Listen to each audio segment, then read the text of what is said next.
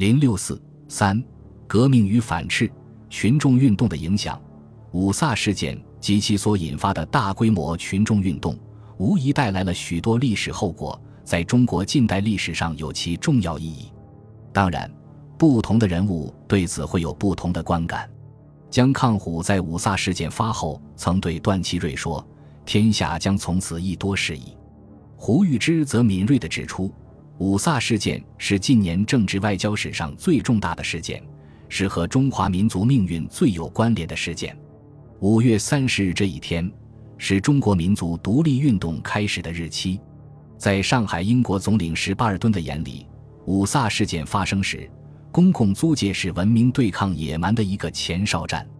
但比较起来，五卅事件最为重要的一面，则在于其对中国革命的意义。国民革命及其反对帝国主义的主张，自二十年代中期广泛流行。但正如张国焘所指出的。五卅运动是中国的反帝运动，由一般的宣传走到了实际行动的边缘。唐新时一因在运动一开始，即在共产国际机关刊物《国际通信》上撰文，将其视为中国民族革命开始的信号。一九二五年六月十七日，瞿秋白在《向导》第一百一十九期上发表《帝国主义之五卅屠杀与中国国民革命》一文，指出五月卅日。这却是中国国民革命开始的一天。一九二六年，苏联中山劳动大学副校长米夫曾著有《上海事件的教训》，强调五卅运动标志着中国革命的开端。潘公展认为，五卅事件最能代表近世中国民族运动的伟大精神，是近世中国民族解放运动的真正开端。亦是中国民族运动与世界反帝国主义大潮流结合的发端。据郑超林回忆，当时共产国际及有人认为，世界各国革命史上配得上称为大革命的，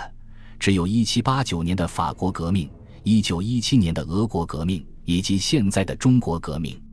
瑞典学者尤尔根·奥斯特哈梅尔 （Eugen Osterhammer） 曾在他的书中引用一位英国外交官的话，表述此种意思，就如欧洲史上的巴士底监狱事件般。一九二五年五月三十日是远东历史上最重要的日子之一。尤氏认为，五卅运动开启一九二五至一九二七年的狂飙阶段，使中国革命由原本无序的不满情绪发泄，转变为有目标、有组织的行动。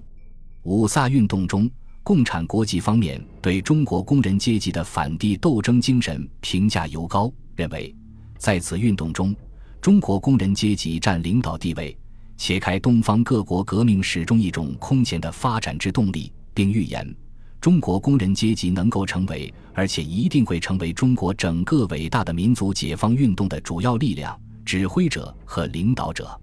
维京斯基当时即提出，中国无产阶级的斗争在这几天里进入了这个广大国家解放运动的新阶段，一个在帝国主义最薄弱的环节向帝国主义发动新决战的阶段。共产国际主席季维也诺夫认为，这个事件使得中国工人认识了中国经济和国际政治、血腥帝国主义政治的关系。现在，中国工人成了国际无产阶级革命的一个非常重要的因素。中国事件会对东方的其他国家，尤其是对其他殖民地国际和依靠英帝国主义的国际产生巨大的革命作用。斯大林亦因此认为。东方的革命化必然会在西方革命危机尖锐化方面起着决定性的作用，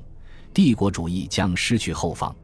五卅运动使共产国际把注意力转向中国，共产国际对年轻的中国共产党的信任大大增加了。共产国际相信，中国工人阶级在有利的条件下将成为整个中国伟大民族解放运动的领导者。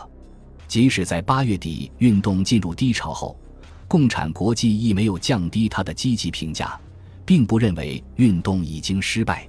一九二六年二月，在共产国际第六次全会上，季维也诺夫高度评价了中共所取得的胜利。我们到一九二五年才第一次发现中国有一支坚强的无产阶级干部队伍，可以说这是始料所不及的。现在我们看到，中国无产阶级的进攻力量正在加强。一个震撼整个中国的大规模的民族解放运动正在成熟。俄国革命和共产国际思想对于中国事态的发展，无疑产生了极其强大的影响。有学者认为，共产国际执行委员会的一次全会对中国问题不仅表示了很大的关注，而且还做出了中国问题的决议。这在共产国际的历史上是第一次。其原因当然是中国共产党人在一九二五年取得了巨大的、出乎共产国际意料的胜利。正如苏联学者所分析的，中国一九二五年的事件加剧了苏联对中国事务的干预，特别是在五卅运动之后。而这种改变对二十年代的中国来说实具关键性影响，因为国民革命已不再仅仅是党人的口号。而真正具有颠覆既有政权及武装势力的能量了。五卅后，广州国民党中央执行委员会宣言称：“北京政府依附帝国主义以生存，本党已与绝交。此后唯有根据大元帅遗训，踏伐军阀，以尽全功。国民党与北京政府间已无联合的可能，而与其他军阀联合已不再出现。当然，这主要是由于在苏联的援助下。”苏俄大量军援与精援的输入，壮大了国民党的实力，而能不再依赖于军阀的联盟。而国民革命军的北伐，实际就是五卅运动进一步发展的结果。对中共而言，五卅后的时局极有利于其发展。一九二五年十月，中共中央明确指出，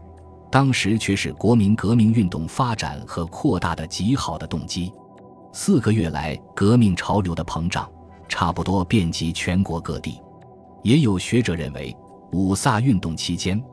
中国共产党得以公开打出自己的政治旗帜，极大的扩大了自己的政治影响。中共四大之后，中共在组织上迅速发展。从中共三大至四大期间，历时一年零七个月，党员由四百二十三人只增加到九百人，不过一倍稍多。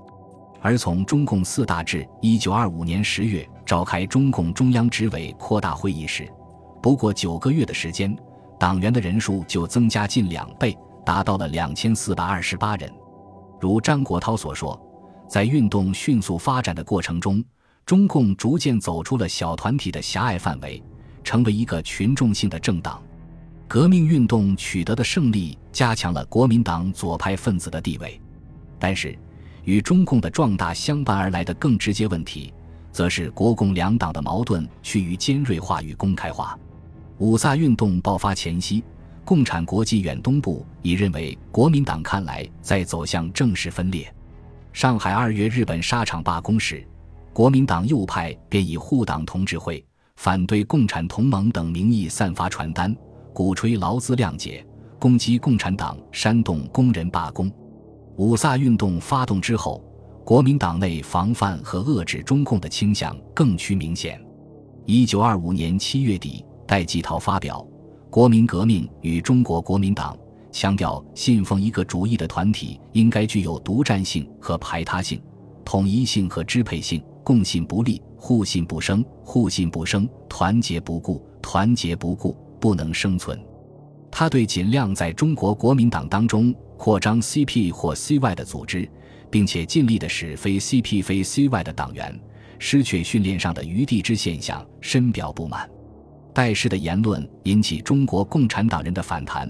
陈独秀认为这是资产阶级企图加强自己力量，以便控制无产阶级转向反动的标志。五卅运动后，中共的迅速发展亦服下国民党清党之机。居正曾称：“我党本主张为号召，以主义为依归，往者不追，来者不拒，从未有以清党闻。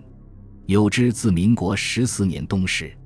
他所指是一九二五年十一月二十三日，中国国民党中央执行委员会十一名委员公开其反共态度，在北京西山碧云寺孙中山灵柩前举行第一届第四次中央全会，通过取消共产派在本党党籍。解雇顾问鲍罗廷等决议案，